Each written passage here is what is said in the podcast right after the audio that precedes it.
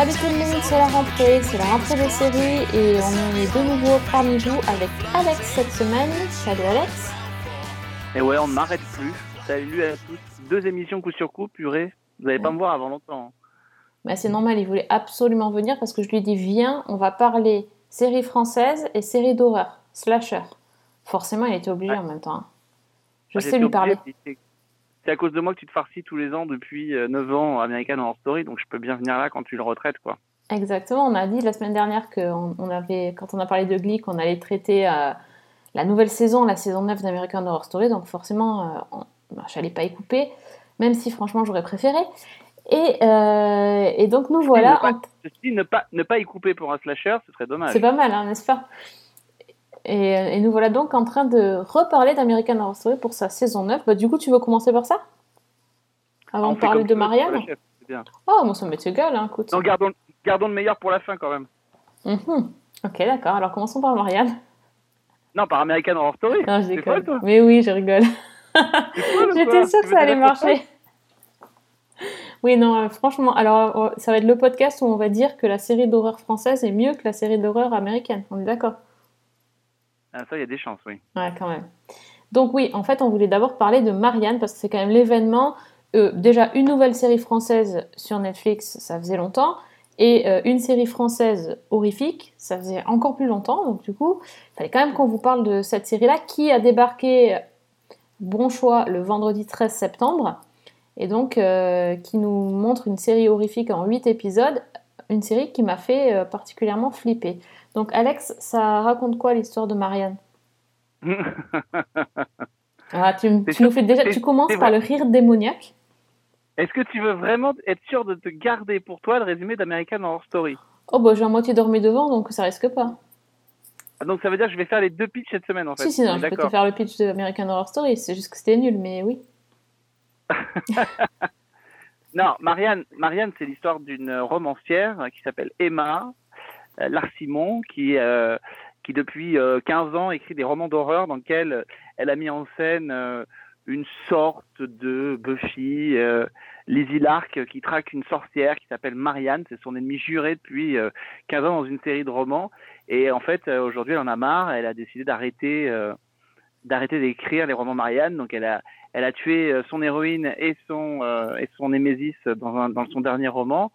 Et euh, alors qu'elle pense pouvoir écrire des romans, comme elle dit, adultes maintenant, euh, elle est rattrapée par son passé puisqu'une jeune femme de sa ville, de sa petite ville, Eldon, euh, jouée par, euh, enfin qui s'appelait Caroline de mémoire, euh, débarque à Paris pour lui dire, écoute, il faut que tu continues à écrire. Ma mère dit qu'il faut que tu continues à écrire parce que ce qui se passe dans tes romans se passe dans la vraie vie. Ma mère euh, se prend pour Marianne et elle lui montre le ventre qui est complètement scarifié.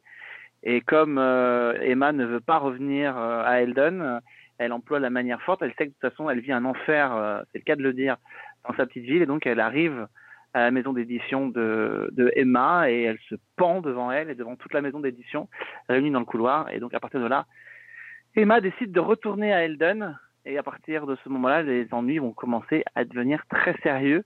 euh, Parce qu'évidemment, Marianne est là. Et comme elle le dit souvent, Marianne ne repart jamais sans rien. Hmm, on voit que tu as bien regardé la série, c'est bien Alex. tu cites même la, série, c'est magnifique. Ouais, et tu nous en avais parlé depuis un petit moment, tu avais teasé le truc. euh, euh, moi je me souviens parce que quand on a parlé, tu m'as dit euh, c'est euh, une série d'horreur dans lesquelles les personnages qui sont écrits euh, prennent vie. Et déjà, rien qu'en disant ça, je trouvais que le, le pitch était hyper original et ça m'a vraiment tenté, sachant que j'avais pas spécialement envie de voir une série d'horreur. Donc euh, le, bah, l'idée est hyper bonne, je trouve. L'idée de départ est hyper bonne. Et, euh, et ils en ont fait quelque chose de, très intéressant. Alors, Avec il, il faut quand même dire, Ils. il, Oui. il faut quand même dire qui c'est parce que Oui, il, c'est donc, c'est donc d'un côté euh, Cook Gantran qui est un auteur de, de séries euh, qu'on connaît depuis très longtemps. Il a travaillé, il, il a fait ses armes, je crois, sur la première saison de 10%.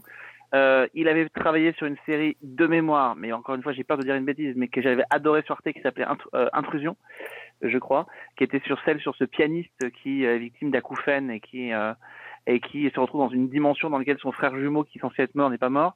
Et surtout, c'est lui qui avait créé, écrit Nox avec Nathalie Baye sur Canal+, qui était déjà une série horrifique euh, diffusée il y a euh, de mémoire un an sur Canal, un an et demi sur Canal+.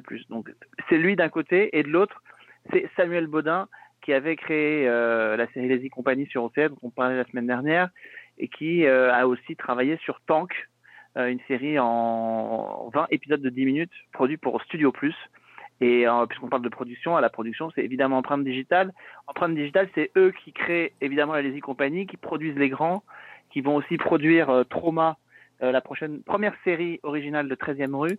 Et, voilà, c'est effectivement une société de production qui est très en vogue parce qu'elle fait des choses différentes. Et on le voit avec euh, avec Marianne, ils font quelque chose de différent. Le casting est, composé à la fois de nouveaux visages de ces séries.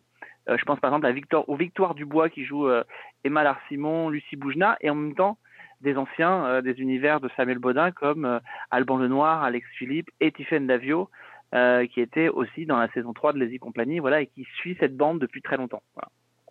Oui, c'est vrai qu'il y a des visages connus, bon, notamment Alban Lenoir, même s'il a fait pousser la barbe, on le reconnaît bien, et, euh, et d'autres moins. Euh, ça, ça donne un, ça donne un casting euh, intéressant, je trouve. Et, et moi, je trouve que la- la- l'actrice Victoire Dubois, elle est, elle est assez bluffante dans le personnage d'Emma, à la fois rebelle, torturée, attachante, pénible. Enfin, c'est un, personnage que j'ai pas l'habitude de voir dans, dans les séries françaises et que j'ai beaucoup apprécié. Mais, Bah, de toute façon, ce genre de, ce genre de série n'est pas très habituel en ouais, France. c'est clair.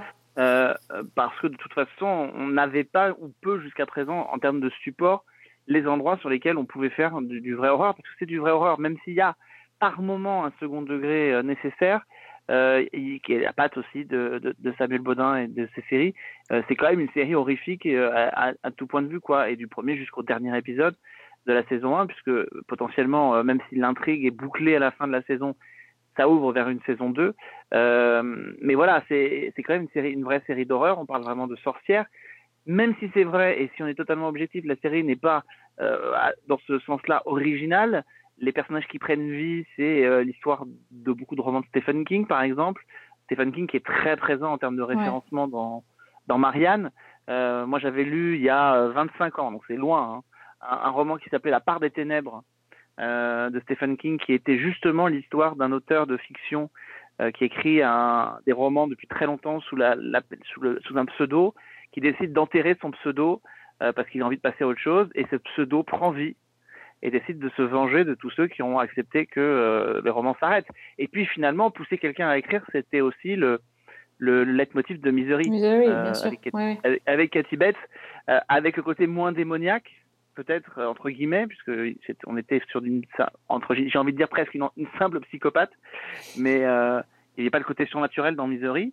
Mais, mais là, voilà, il- Stephen King est présent et en même temps, on sent que voilà, il a, ils, ils ont digéré ces références à Stephen King sans vraiment, euh, sans le copier, sans faire de la pâle copie. Je sais que beaucoup de Oui. critiques diront le contraire, mais je trouve que moi, ils ont vraiment réussi à s'emparer de la meilleure manière de qui soit de, la, de, de cet univers-là, Euh, même si c'est pas original en soi. La figure de la sorcière, on l'a déjà vu plein de fois, etc.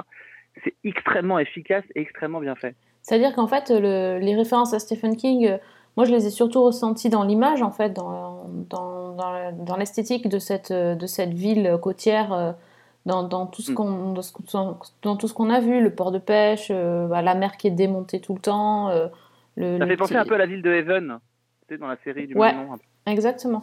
Euh, mais je le ressens pas comme une copie en fait. Je ressens plus comme l'idée de faire, euh, de donner une patte esthétique à ce village euh, français qui, qui, qui du coup tourne un peu vers le, se tourne un peu vers le sur- surnaturel, sans non plus être dans le cliché de, du truc d'horreur avec la maison hantée et tout ça. On n'en est pas là. Et, et l'horreur, elle vient, elle vient de l'ambiance et puis de bah, du personnage surnaturel de la sorcière qui, qui pour moi est glaçant parce que euh, euh, elle est elle est pas finalement elle a pas corps. Elle prend le corps de quelqu'un et elle fait faire Ouais. des choses aux gens. C'est ça qui est encore plus flippant c'est qu'elle elle utilise les corps comme des vaisseaux et les gens à l'intérieur ne peuvent pas euh, bah, ne sont plus maîtres de leur propre corps. Et moi ça par contre c'est un truc qui me fait flipper à mort. Ça et le truc euh, tout ce qui est sous terre. Donc du coup là j'étais j'étais particulièrement servie euh, voilà, autant les, les scarifications, tout ça, ça a été, enfin, le côté un peu, euh, le côté plus euh, psychopathe, j'ai eu moins de mal, mais il y a des choses qui ont été compliquées à regarder quand même. Non, mais les, les références de Stephen King, on les retrouve aussi, je trouve, dans, par exemple, dans, dans ce groupe, Les Enfants de l'Épave, qui font Ouais, le quand groupe même aux enfants de Terry. Ouais. Dans ça, euh, on retrouve un peu ces références-là. Et c'est vrai que dans, même dans la façon dont, dont est gérée la peur, les jumpscares qui sont là sont des jumpscares qu'on voit, c'est, enfin, c'est des archétypes du jumpscare du film d'horreur. Je veux dire, on n'a pas été surpris là-dessus. Par contre, là où on est surpris, euh, c'est la mythologie qu'ils ont construit, c'est euh, euh, cette musique euh, qui est signée par Thomas Capot, qui avait aussi travaillé sur la Lazy Company et qui a vraiment fait un score qui est absolument magnifique, euh, angoissant, terrifiant au possible, euh, avec cette petite comptine qui rappelle celle de, de, de Nightmare on Elm Street de Freddy Krueger, qui était un peu, qui, qui est la référence assumée aussi. Euh, il y a effectivement, en fait, c'est comment arriver à utiliser des archétypes et à faire quelque chose qui ne soit pas archétypal. Moi, c'est ça qui m'a plu dans cette série, c'est que, ok, peut-être que Marianne est peut-être moins originale dans sa mythologie d'une série comme Zone Blanche, par exemple, qu'on a vu sur euh, France 2. Mhm, oui. Et là, pour le coup, elle est, elle est vraiment dans une direction qu'on n'avait pas vue. Mais en tout cas, Marianne le fait de manière géniale. Moi, j'ai adoré cet univers-là. Moi, la série coche à peu près toutes les cases de ce que j'aime euh, dans une série euh, un peu de genre et, et, et tout. Donc, euh, donc là, Marianne, pour moi, elle a rempli, elle a rempli tous les, toutes les, toutes les cases. Et en plus, ce qui est génial, c'est qu'à la fois, elle construit sa mythologie. Il y a un épisode qui est l'épisode 5 euh, qui se passe en, en retour en arrière, qui est absolument euh, glaçant. Et puis, dans le huitième épisode, à mesure qu'elle s'affirme à, à résoudre l'intrigue de la saison, elle, elle construit, sans qu'on s'y attende et sans qu'on le prévoie, elle construit ce qui va servir de terreau à la saison 2. Mhm. Et ça, Ouais, euh, c'est extrêmement malin. Très malin, très malin le- la fin, euh, la fin justement, oui.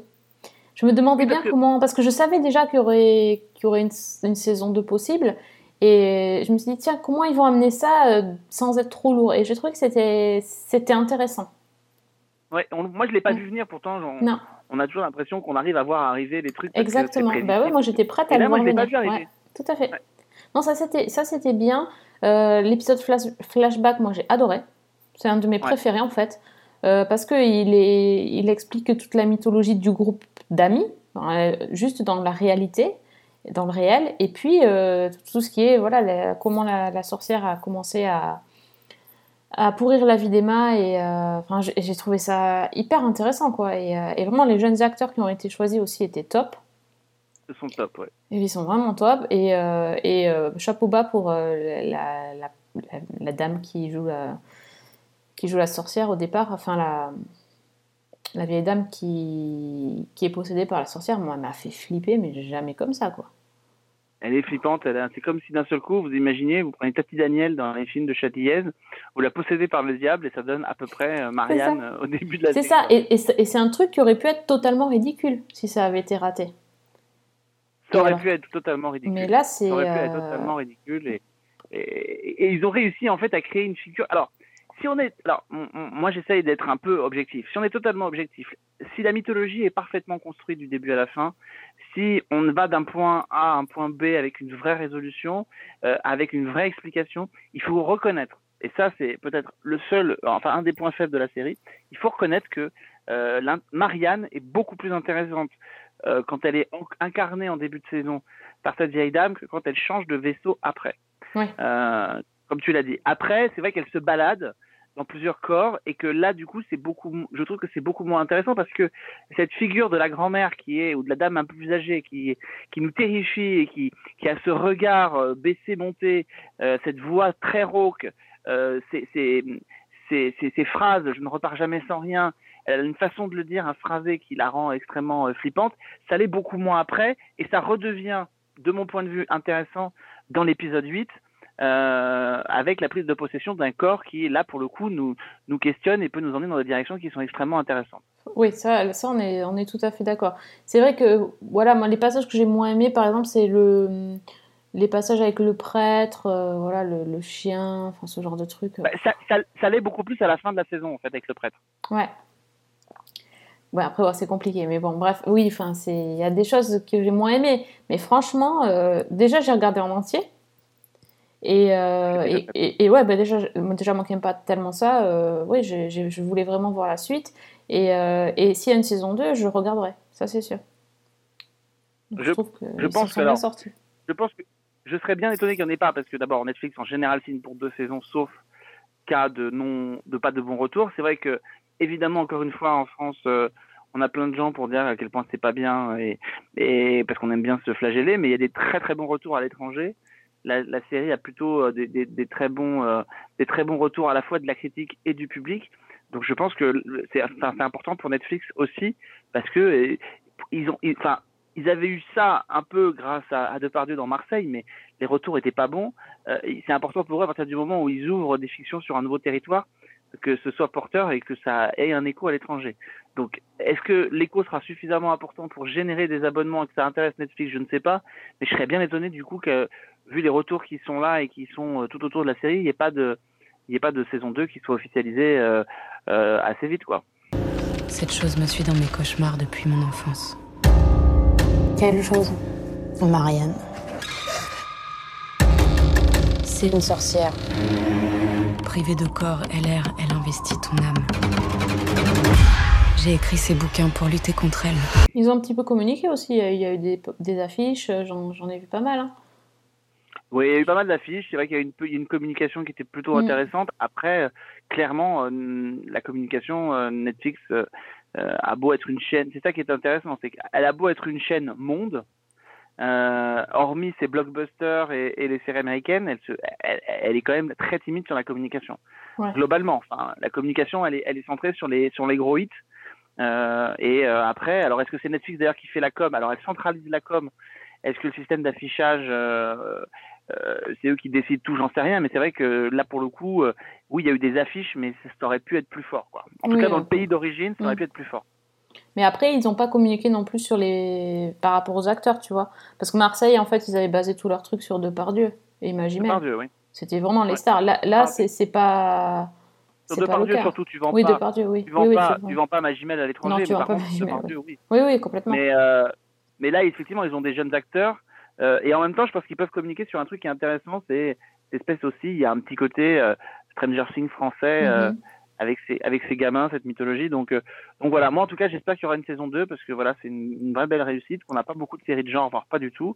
Et que euh, voilà. Et, que, et je crois que c'est intéressant. Ça, ça, en fait, ça va un peu dans la logique de Zone Blanche. euh, que Netflix a récupéré et diffuse sur sa plateforme et je crois qu'il marche très très bien en plus. Donc, euh, donc voilà, donc euh, si Netflix pouvait d'ailleurs aussi euh, commander une saison 2 de Marianne et une saison 3 de Zone Blanche, ce serait pas mal. Ben voilà, voilà. L'appel est lancé. Est-ce que par contre, on voudrait une saison 10 de American Horror Story? La réponse est non. Stop. Ça suffit. Je n'en peux Il plus. y en aura une. Enfin, il y en Mais bien une, sûr hein. qu'il y en aura une, parce que chaque, chaque année, il y en a une, mais c'est insupportable. faut arrêter, faut arrêter le massacre, là. C'est... Bref, pardon, je, je- je m'emporte, mais c'était, c'était trop difficile à regarder, quoi. Alors que on a... Donc j'ai regardé American Horror Story 1984. Euh, donc toujours la saison 9. Euh, cette fois-ci, on passe dans l'univers des slashers. Euh, je dois quand même dire que j'avais... Non, alors j'avais pas détesté la saison 8. Donc j'avais quand même regardé. J'ai regardé sur mon TV Showtime, mon appli. C'est la saison, la saison 8, c'est celle de laquelle j'ai vu le plus d'épisodes. Donc déjà, c'est que j'étais pas contre. hein, mais alors là, franchement, possible. Donc, euh, ça raconte euh, en gros l'histoire d'un camp euh, de vacances qui, est, qui a été le théâtre d'un horrible massacre. Plein de jeunes se sont fait, de moniteurs et des enfants se sont fait assassiner dans les années 70 et retour, enfin, et donc dans le, futur en 1984, ça fait bizarre, 14 ans plus tard, donc le, tueur de, ce, massacre a été emprisonné et euh, on a un groupe de jeunes euh, qui va partir dans ce camp de vacances pour être moniteur. Et euh, donc parmi eux, euh, une, une jeune fille un petit peu naïve qui est jouée par Emma Roberts, euh, qui, euh, qui, va, qui est la nouvelle, euh, la nouvelle arrivée euh, dans la ville et qui va, euh, voilà, elle va passer une, un très mauvais moment au début de, de l'épisode et donc elle va décider de partir de, voilà, elle va décider de partir de la ville et de rejoindre ce groupe d'amis de gens qu'elle connaît à peine pour euh, pour euh, faire mono dans, un camp de vacances. Voilà, aucune expérience, ils y connaissent rien, mais ils y vont, ils vont tous se faire embaucher. Et c'est là que c'est bizarre, c'est qu'en fait, euh, dès ils ne sont même pas encore arrivés à la ville, ils sont à la station essence. Déjà, on leur dit que s'ils vont là-bas, ils vont mourir. Et pour cause, donc, ils apprennent en arrivant là-bas que et oui, il y a eu un, un- un gros massacre là-bas et que c'est pas étonnant que qu'ils soient embauchés parce qu'en fait, il y a personne qui veut y aller et que euh, ils sont euh, effectivement en danger. Et donc, la, alors, j'ai pas trop compris exactement parce que franchement, je dormais à moitié. hein. mais la, la propriétaire de ce de ce camp de vacances massacre. voilà, est en fait, euh, est en fait euh, une, une survivante du massacre et donc euh, voilà, et elle continue et, et euh, cette, cette survivante, elle est jouée par, euh, j'ai perdu son nom, euh, comment elle s'appelle? Euh, Leslie Grossman, voilà, qui était déjà dans, dans American Horror Story. euh, voilà, comme comme d'habitude, c'est toujours les mêmes euh, trucs. Et donc voilà, donc c'est du slasher, donc c'est du, du sang à gogo et il n'y a pas de monstre, mais c'est un monstre, c'est un tueur et évidemment, euh, il va pas tarder à, à revenir, voilà. Et en fait, j'ai même pas envie de savoir s'il revient, qui meurt, qui meurt pas. Je m'en contrefous. Mais Alors, dans un alors- point, c'est impressionnant. Non, mais juste pour préciser quand même, parce que ce que Sophie appelle euh, un mauvais moment passé par l'héroïne, c'est qu'elle a juste survécu à l'attaque d'un autre tueur en série à Los Angeles, euh, qui Ouais, était le Night Stalker. Oui. Bah oui, mais enfin bon, c'est quand même plus qu'un mauvais moment parce que Oui. elle, a survécu et que le Night Stalker se lance sur ses traces et, pourrait lui aussi débarquer au camp. Donc déjà, Euh, déjà c'est un endroit où il y a deux tueurs en série. Donc déjà, ils m'ont perdu, tu vois. Dès le pilote, t'as déjà Alors, deux tueurs en série, il faut Non, pas mais exagérer, déjà, quoi. déjà, alors, déjà, ce qui est problématique au début, c'est euh, effectivement que euh, on lui propose d'aller au camp de vacances. Elle dit qu'elle n'a pas tellement envie. Euh, elle, elle manque de se faire assassiner par un tueur en série qui lui dit grosso modo qu'il va la retrouver. Et elle se dit que pour changer, et elle accepte quand même là pour le coup pour changer d'idée de partir en colo. Moi, je vous le dis tout de suite, si jamais je me, je survis à l'attaque d'un tueur en série, je me tire pas en colo le lendemain. Déjà, Non. c'est un peu la, première. oui, c'est ça, c'est ça. C'est-à-dire que si tu survis à un truc, peut-être que tu vas pas aller t'enfermer avec des ados boutonneux euh, pendant, pendant Voilà, toutes tes vacances. Ouais, c'est sûr. En fait, ce qui est terrible, c'est qu'à chaque fois que j'ai, en, fait, à chaque fois que je regardais cet épisode d'American Horror Story, et pourtant les slashers, ben, vous le savez, on en a déjà parlé plein de fois, c'est plutôt ma cam. À chaque fois que je regardais cet épisode, j'avais l'impression de voir le sketch de Jean-Marie Bigard sur les films d'horreur et sur les, les trucs comme ça. C'est-à-dire que ça semblait cocher toutes les cases de ce qu'il ne faut jamais faire dans un film d'horreur. Euh, la, la fille, elle croit, à un moment donné dans l'épisode, elle croit avoir vu euh, un tueur dehors. Euh, et plutôt que de, de rester enfermée avec tout le monde, elle ressort toute seule pour aller répondre au téléphone. Euh, Enfin, c'est bourré. Alors, le, le premier problème de la série, et ça, c'est un problème inhérent à, à- je trouve, à Ryan Murphy, c'est que tous ces personnages sont toujours un peu du même type. Dans toutes les séries, on, on reparlait la semaine dernière, la semaine dernière de Ah oui. Glee, mais depuis Et là, c'est pareil. Ouais, c'est pareil, exactement. Là, les archétypes, et c'est un peu déjà ce qui m'a moi m'a gonflé dans la première annonce de The Politician qui arrive sur Netflix euh, au début du mois d'octobre, c'est que j'ai l'impression de retrouver encore une fois tous les archétypes euh, des personnages de, de- de- des séries de Ryan Murphy. Ça commence un peu à me fatiguer. Là, il y a un vrai problème, c'est que euh, tous les personnages qui sont là sont, euh, enfin, j'ai d'empathie pour aucun. Euh, euh, même Emma Roberts, à un moment donné, elle agit tellement de manière con qu'on n'a pas du tout envie Mais oui, t'as envie de dire, t'es con, quoi. Ouais, voilà, c'est ça. On a juste envie que euh, la série, euh, que le tueur en série les désigne tous, parce qu'on se dit que finalement, c'est c'est peut-être lui qui est le seul Mais intéressant. c'est des, ta- Alors, enfin, c'est des tatacs là que tu les vois là quand tu les découvres lors du, co- du cours d'aérobic. Ça, ça m'a fait sourire. Le cours d'aérobic des années 80, c'est drôle. Mais tu les, t'as envie de les baffer, sérieux là, le sportif là qui regarde, qui monte ses abdos et qui se dit qu'il est trop beau. L'autre qui veut devenir championne d'aérobic là avec sa, avec ses fringues de poufias là. C'est un truc de fou. Enfin, je veux dire, c'est, c'est, tellement aucun intérêt. Enfin, c'est fou. Et c'est pas que ça a aucun intérêt, c'est qu'en fait, c'est là, on parlait tout à l'heure, et c'est intéressant de le traiter après Marianne, parce que on parlait tout à l'heure de, références, et c'est vrai que l'épisode est bourré de références. Le, le, le fait d'arriver dans un lieu reculé, la station d'essence, on vous dit n'y allez pas, vous allez vous faire tuer, c'est un classique du slasher. Euh, on l'a vu dans plein de dans plein Ouais. de films d'horreur euh, un peu euh, voilà un peu étranges. N'y allez pas, n'y allez pas.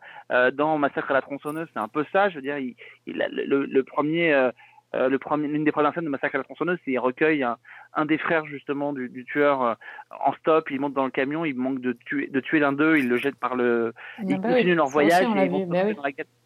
C'est des archétypes, il y a Mhm. plein d'archétypes. Le tueur en série qui est enfermé dans un hôpital et qui s'évade, c'est un archétype d'Halloween par exemple de John Carpenter. Donc en fait, on a tous les archétypes et on a toutes les cases. Ce qui est très étonnant, c'est que là pour le coup, euh, il y a 10 épisodes sur American Horror Story saison 9, on en annonce 9, 10, et que dès la fin du premier, on a quand même déjà les deux tueurs en série qui sont déjà de retour sur le camp.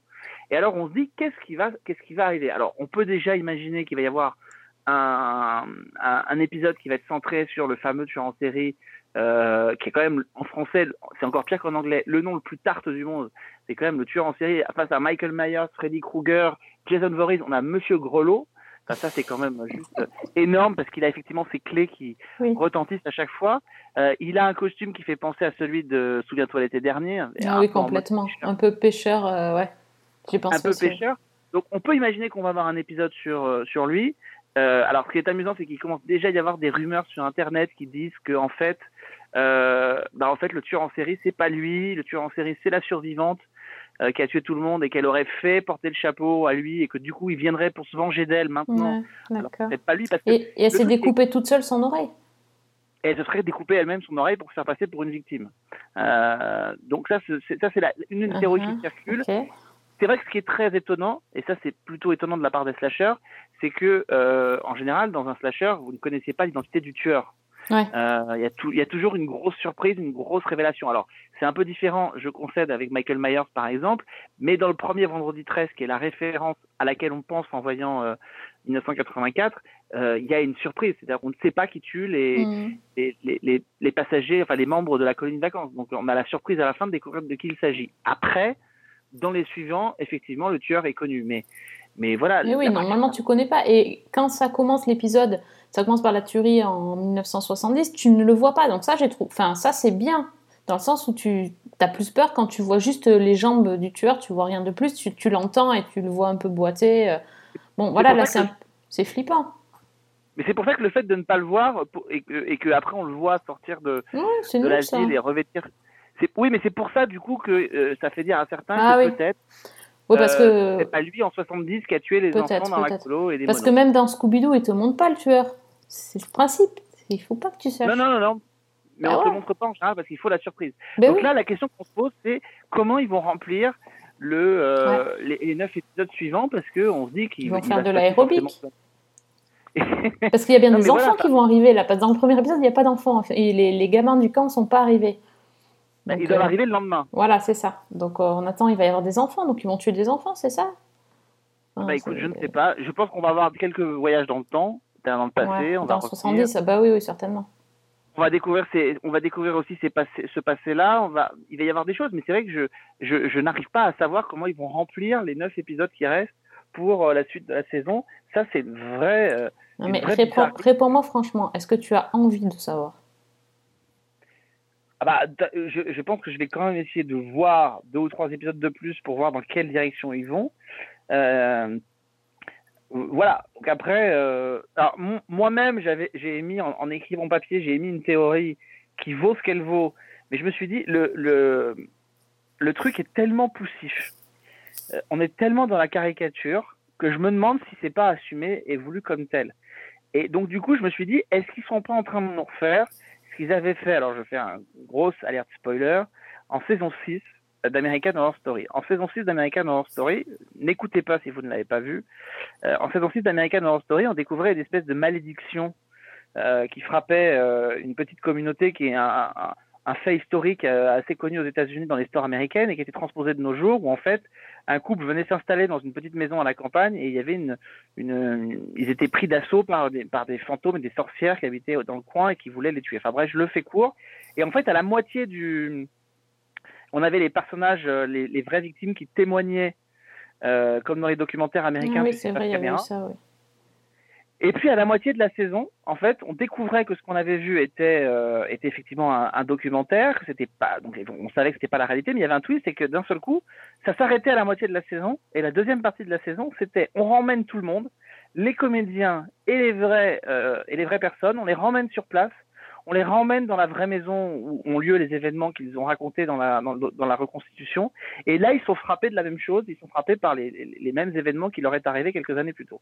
Et je me dis, est-ce qu'ils seront pas en train de faire pareil? Est-ce qu'on n'est pas en train de nous montrer un faux slasher qui est tourné dans la première partie de la saison et que dans la deuxième partie de la saison, on se dit tiens, on va ramener les comédiens sur les lieux de tournage du slasher et il va être, ils vont être traqués par un vrai, euh, un vrai assassin masqué euh, sur le tournage. Voilà.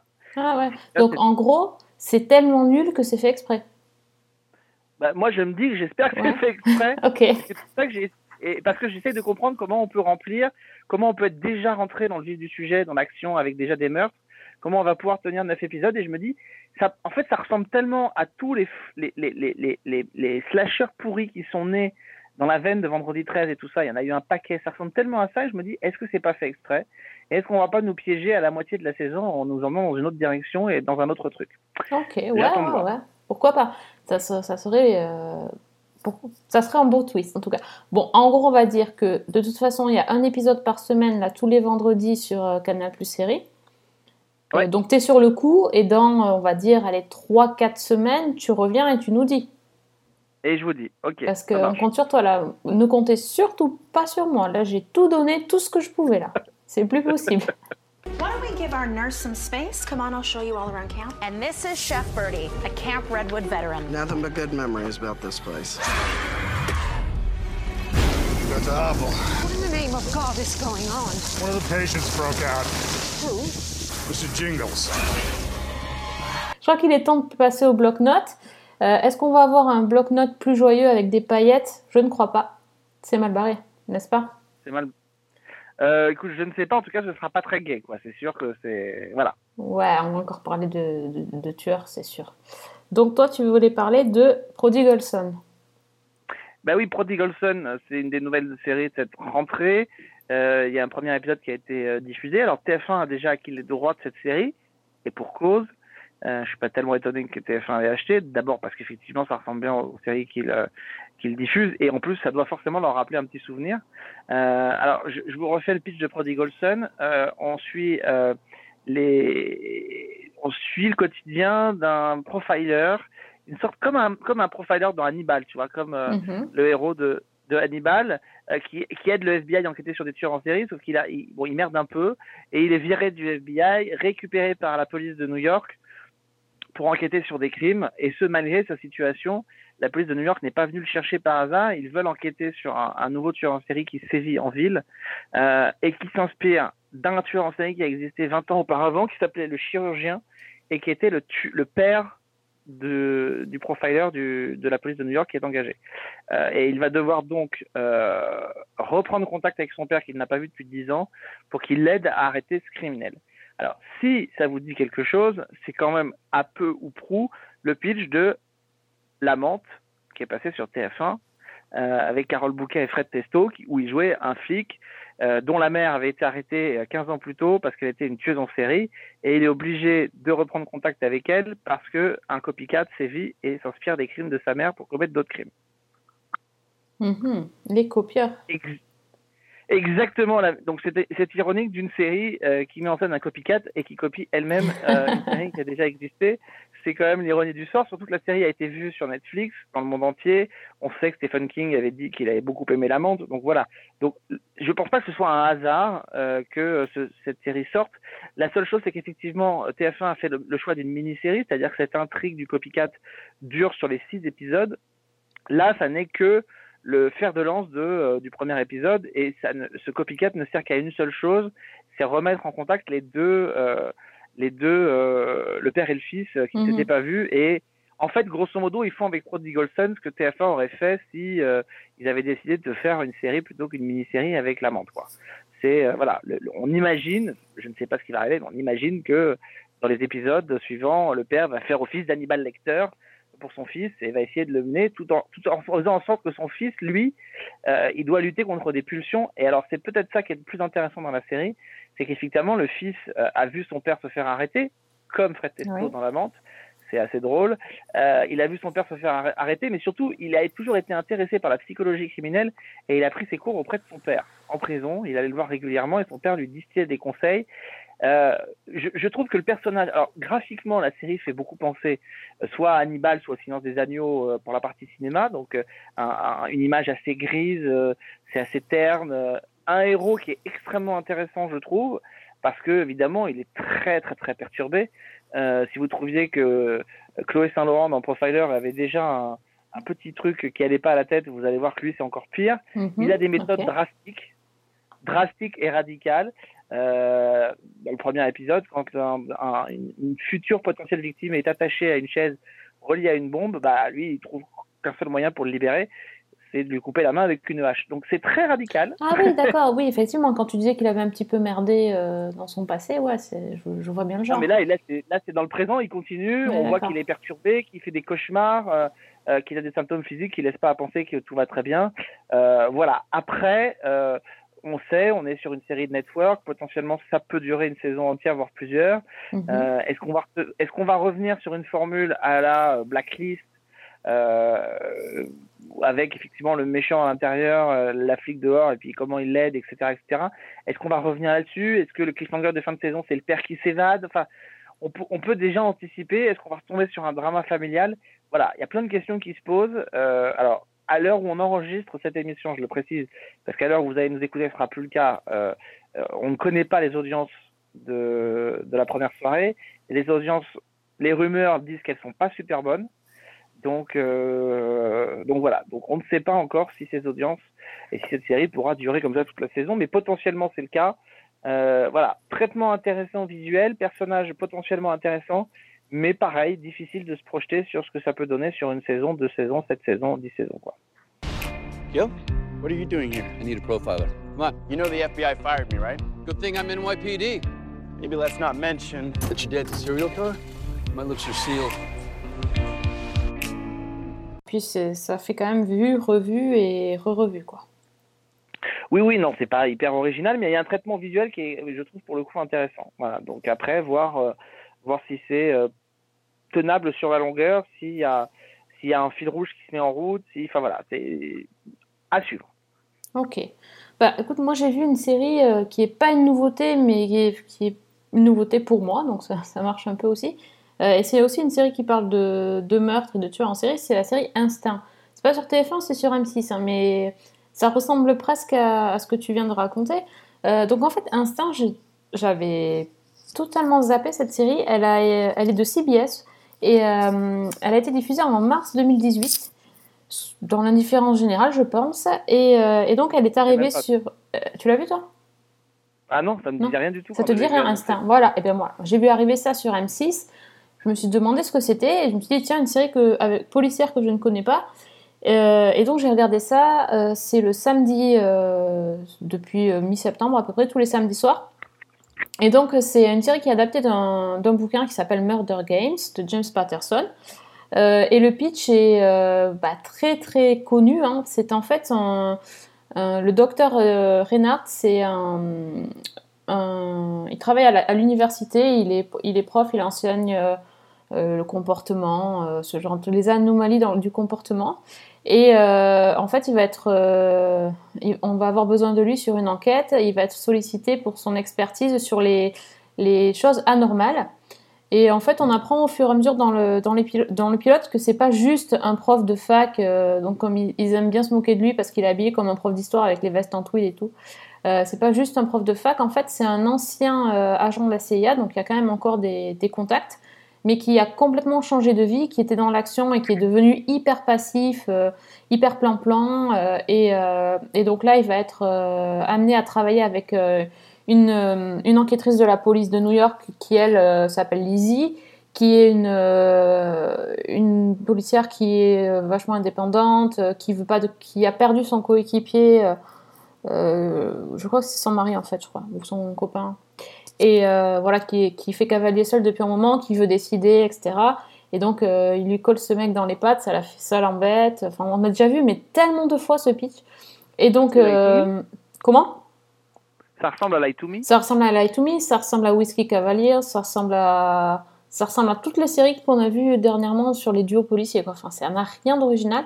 Et, et donc, ce, ce docteur Reinhardt, il, est, il est aussi romancier, écrivain, et il a écrit euh, des, apparemment un super grand roman euh, sur son, sur son expérience à la CIA, donc un roman un peu punchy, d'aventure, etc. Et là, comme il est devenu tout plan-plan, son éditrice, qui est quand même jouée par Whoopi Goldberg, euh, lui, euh, lui dit que bah, il faut qu'il se remette euh, en selle, quoi, qu'il qu'il repasse à l'action parce que bah, sa vie elle est tellement tellement nulle, enfin il se passe tellement rien qu'il va pas pouvoir écrire de roman, donc euh, elle le pousse un peu pour, euh, pour accepter cette mission et bien sûr on va se rendre compte que bah, au fur et à mesure ils vont avoir besoin de lui et donc dès le deuxième épisode il devient euh, officiellement le, partenaire de, de, cette policière. finalement, ils sont assez contents de travailler ensemble. Dès le deuxième épisode, ils sont déjà contents de, travailler ensemble. On est content pour eux. Donc voilà, rien, rien, rien, rien d'intéressant. Le pilote était franchement mauvais. En plus, enfin, je veux dire, l'enquête policière était d'un- d'une platitude, mais navrante. Euh, le deuxième épisode, un peu mieux au niveau de, l'enquête policière. Il y avait au moins deux trois twists parce qu'on se disait mais c'est pas possible, euh, tellement c'est chiant quoi.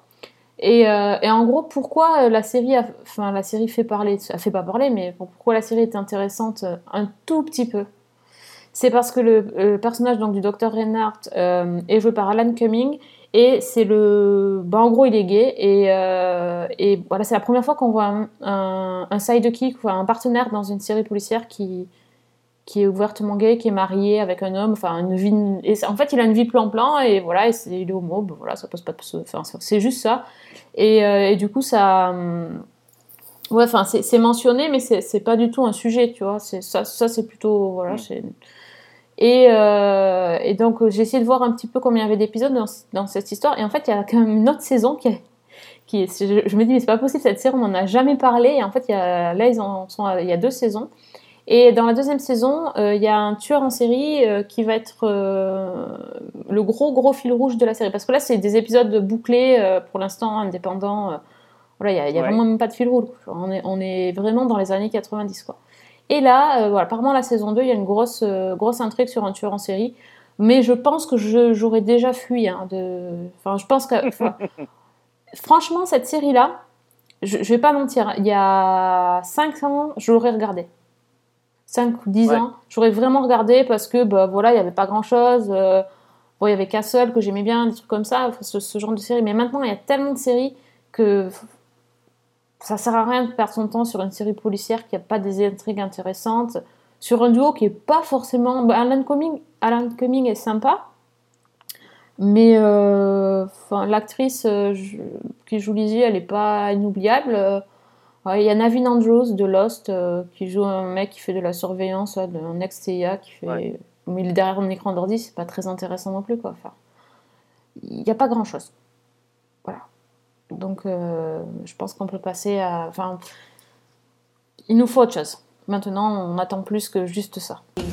We have no lead, no witnesses. Your best-selling criminal theory book is about playing cards. This killer is using them. I was hoping you might have some ideas. May I?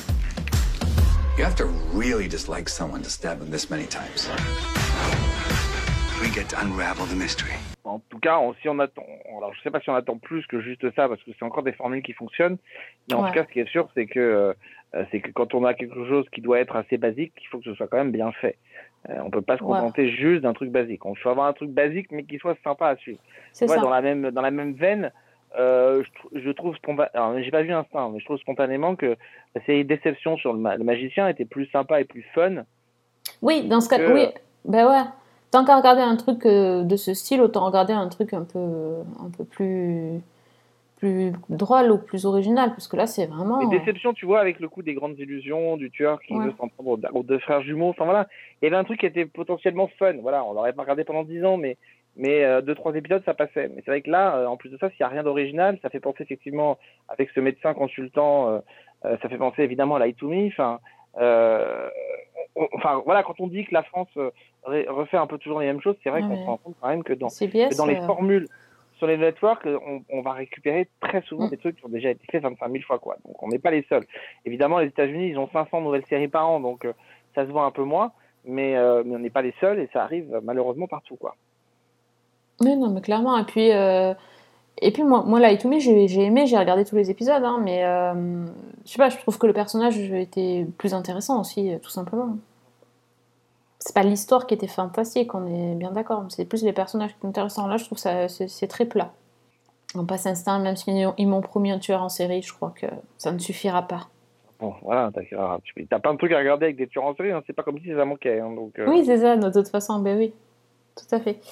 Euh, Il y a une dernière chose dont tu voulais parler? Oh, écoute, je pense que c'est raisonnable que nous arrêtions là, hein, vu qu'on a fait quand même une heure et demie, de- une heure quarante-cinq la semaine dernière. Ouais, on a fait. Soyons raisonnables. Soyons raisonnables. C'est ça. Bon, de toute façon, on se réserve pour la semaine prochaine. On va parler des. La semaine prochaine, on parlera de nouveautés euh, avec Fanny et, euh, et puis on- peut-être on va mettre un peu plus de trucs euh, sympas que là on a vachement de trucs glauques mais bon écoutez c'est comme ça les séries on les prend quand elles arrivent c'est comme ça voilà on n'a pas choisi forcément mais voilà Bon, en tout cas on ben, finalement euh, du podcast il va plus falloir retenir la série française que les autres Et ouais. Voilà. Et ouais. Et ouais. et ouais il est content il est content Et ça, je dis rien. et comme ça tu vas revenir parce que sinon tu reviens pas après tu vois? C'est ça. Non, mais je suis obligé, voilà. c'est ça Faut exactement me flatter un peu. Flattez-moi. Flattez-moi. donc ton- ben, rappelle ton, ton Twitter pour qu'on vienne te flatter Bah oui, enfin, venez me flatter où vous voulez, hein, euh, enfin, façon de parler, mais. Euh, hâte, hâte Alexandre Le Train. Enfin, Voilà. C'est facile, vous voyez. Ou hâte la loi des séries, euh, comme vous voulez. Ouais, le mec, il, est, il a deux personnalités, c'est c'est ça, c'est beau. Voilà, et puis vous pouvez. j'ai commencé ce podcast en s'appelant Kira. hein. Oui, c'est vrai, c'est pas faux. Et euh, donc, vous pouvez toujours nous laisser des messages aussi sur euh, Twitter, at Season1, ou sur la page Facebook de Season 1, le podcast, parce qu'elle existe.